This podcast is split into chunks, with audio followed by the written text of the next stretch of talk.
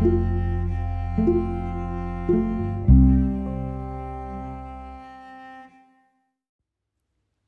さんこんにちは。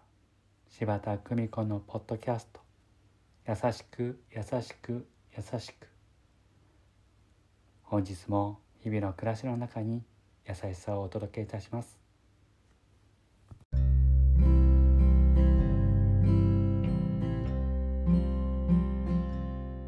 見取り市柴田久美子でございます。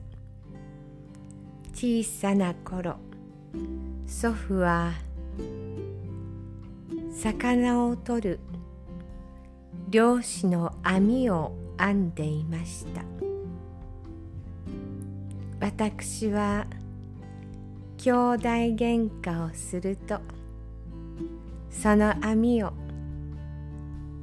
いたずらに投げることがありました。すると祖父はこう言いました「くんちゃんこの網には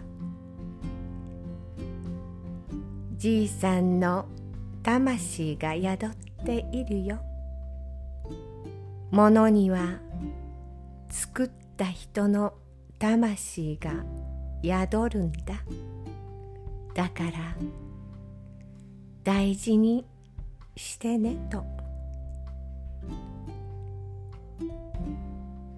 作ったものには作った方の魂が宿る。小さな私にはちょっとと難しい言葉でしたが今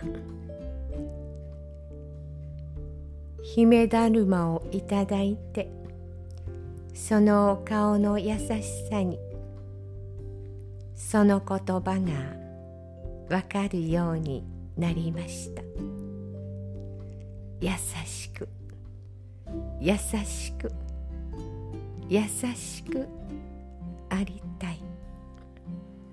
どうぞ皆様素敵な時間をお過ごしくださいませ。